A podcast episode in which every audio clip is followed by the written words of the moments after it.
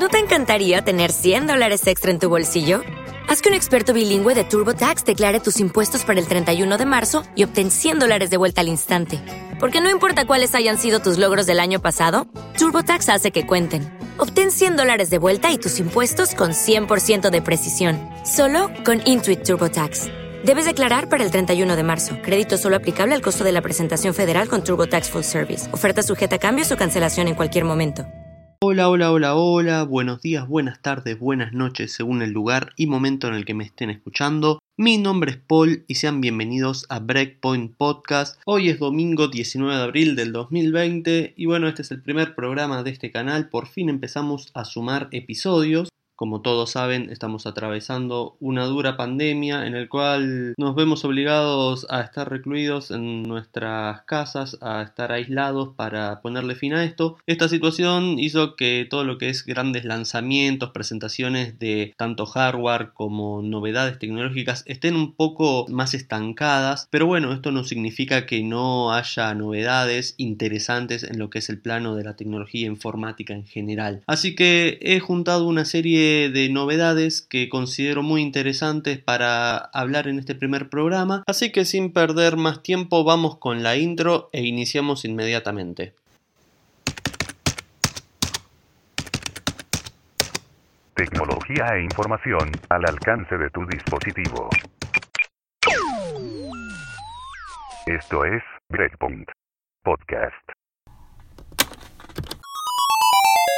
Antes de iniciar con los temas del programa, sepan que si les interesa seguirme pueden hacerlo en redes sociales desde Twitter, Instagram, estoy en ellas como Polka, los enlaces están en la descripción de este episodio. A la vez, si quieren contactarme para dejarme algún comentario, hacerme alguna pregunta, pueden hacerlo tanto por Telegram, allí me encontrarán como arroba polka. También pueden contactarme por correo electrónico en contacto arroba pablocamano.com.ar. Esta información también la dejaré en la descripción de este episodio. Por último, comentarles que además de este podcast, existe un blog en el cual cargo también información de tecnología, videojuegos, informática. Ya lo he comentado, lo sé, pero quiero repetirlo. El link al blog se lo dejo en la descripción también, es blog.pablocamano.com.ar. Así que para arrancar con los temas, y ya que estaba hablando del blog, comentarles que cargué un artículo en el cual recomendaba unos cursos gratuitos de Udemy. Lamentablemente a las 6 horas de haber cargado el artículo, estos, estos cursos ya no se encontraban gratis. Pero lo que quería destacar de esto es que en los sucesivos días me han llegado notificaciones tanto de Udemy como de conocidos que me recomendaban cursos y que por pocas horas estaban gratuitos, pero eran cursos muy buenos. Había cursos desde programación en Java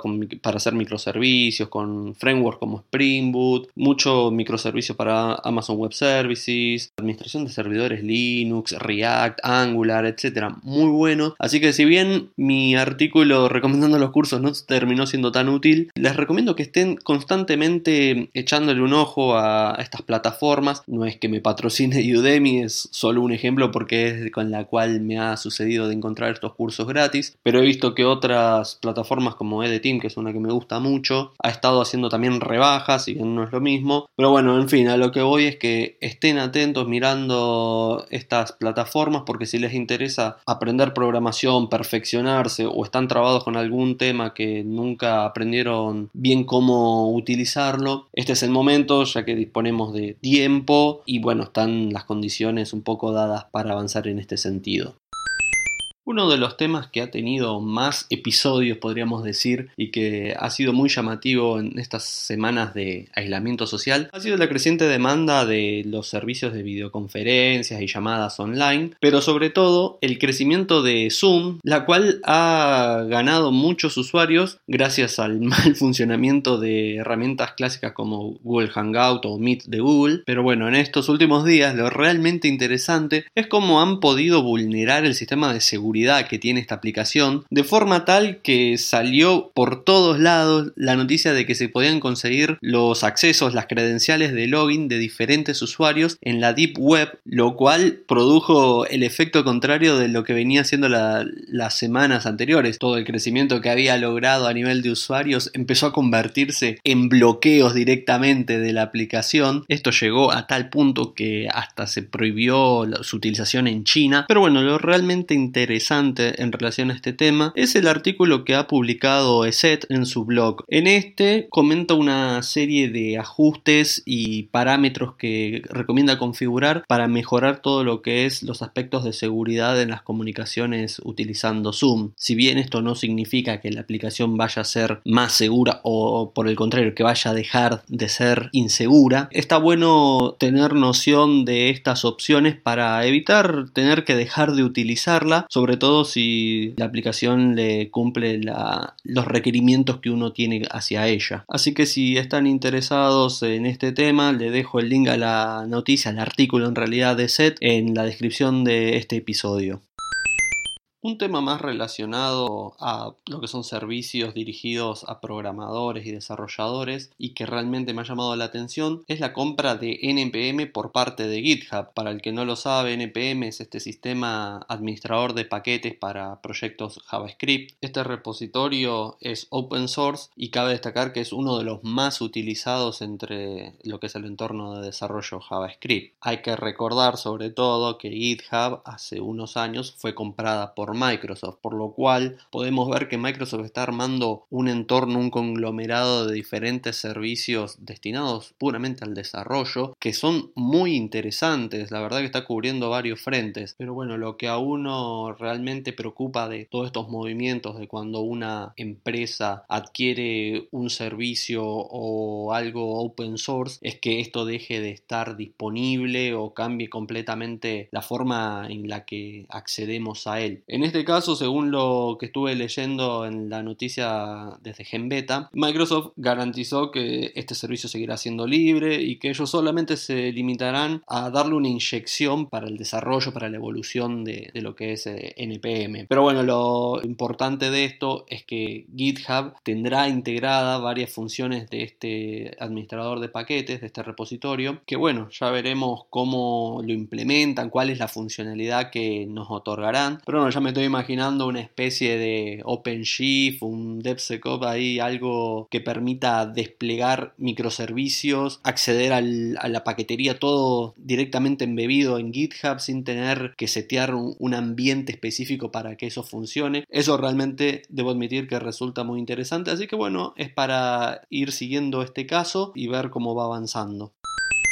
Pasando un poco al terreno de lo que es videojuegos, todos sabemos que estamos en una etapa de mucho movimiento con los anuncios de la nueva Xbox que se viene, de la PlayStation 5, todos los movimientos y anuncios de estas empresas han estado acaparando todas las portadas de sitios especializados en el tema. Y bueno, alguien que se ha quedado un poco más relegado es Nintendo, que quiso llamar un poco la atención, podríamos decir, con la última actualización de la consola de la Nintendo Switch, la cual ya descargué por cierto y probé, que es la 10.0.0, la cual a nivel usabilidad lo único interesante que ha incorporado es una función para remapear los botones de los joysticks, la cual es muy buena, pero después no mucho más, algún aspecto de seguridad con un segundo factor de autenticación y no mucho más. Pero bueno, como siempre que sale una imagen de algún sistema operativo, una actualización de software, una aplicación, ahí está la comunidad para analizar el código y gracias a esto es que salió a la luz que en el código figuraba el código de un dispositivo dispositivo que no es ninguna de las Nintendo Switch actualmente existentes en el mercado, ni la Nintendo Switch de primera o segunda generación, ni tampoco la Nintendo Switch Lite. Así que empezaron las conjeturas de se viene la nueva Nintendo Switch, la Switch Pro, todas estas habituales profecías en el entorno de Nintendo. Hasta que bueno, salieron los medios especializados a explicar un poco cuál es la posible razón por la que figura ese dispositivo, ese identificador, que es un accesorio nuevo que se está planeando lanzar, que es una segunda pantalla complementaria a la consola, que cumpliría las funciones de la pantalla secundaria que tenía la Nintendo Wii U en el control o las consolas portátiles como la Nintendo 3DS y la Nintendo DS original. Esto tiene un poco de sentido si pensamos en que Nintendo está realizando muchos remakes de los títulos de Nintendo Wii U que no fueron muy comprados debido a las bajas ventas de la consola en sí y que la limitación de que la Nintendo Switch no cuente con una segunda pantalla hace realmente muy difícil hacer el port a la Nintendo Switch sin tener que modificar tantas funcionalidades. En mi opinión esto es algo que hay que verlo porque el fuerte de la Nintendo Switch es la portabilidad a mi parecer. Realmente es algo que no vamos a saber si es útil hasta que no lo tengamos realmente en el mercado porque esto de agregar una pantalla anexable por así decirlo a la consola hay que ver de qué manera se implementa y no termina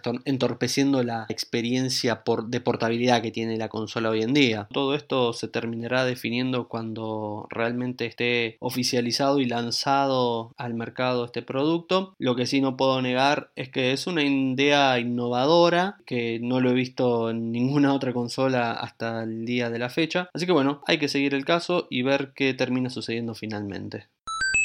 El último tema del que les quiero hablar en este programa va relacionado con Windows 10 y su relación con las distribuciones Linux.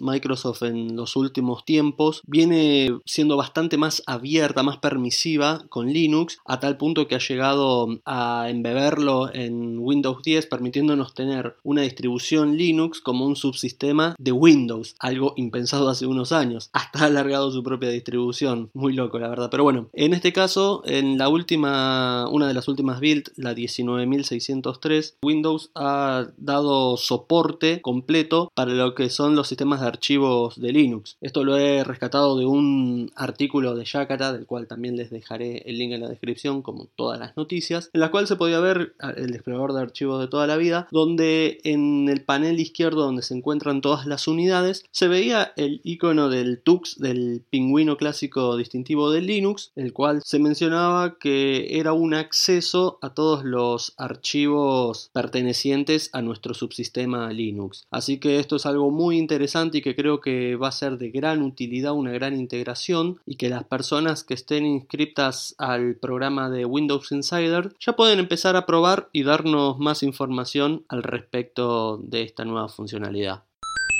Para cerrar este programa quiero comentarles una experiencia que estuve teniendo estos días con el tema de la pandemia y la escasez de productos, ya que con la necesidad de hacer home office me vi obligado a armarme una PC de escritorio que en realidad hace rato ya quería hacerlo, una buena PC de escritorio con una potencia suficiente tanto para las tareas comunes y de oficinas convencionales, así como la posibilidad de utilizarla para videojuegos, y otro tipo de entretenimiento o procesamiento de archivos multimedia. El tema es que cuando me pongo a investigar componentes me llevé una no grata sorpresa al ver cómo escasean y lo poco que hay, lo caro que está. Inicialmente mi idea era armarme un setup con AMD Ryzen, del cual voy a hacer un programa aparte porque la verdad que estaba bastante desactualizado del mundo AMD siempre fui muy del mundo Intel. Bueno, ya sabemos la mala reputación que se ganó AMD con, con, su gama FX y bien ganada, creo yo, pero bueno, ese es otro tema que me voy por las ramas. A lo que voy con esto es que mm, inicialmente la idea era mantenerme en el rango del Ryzen 5 sin importar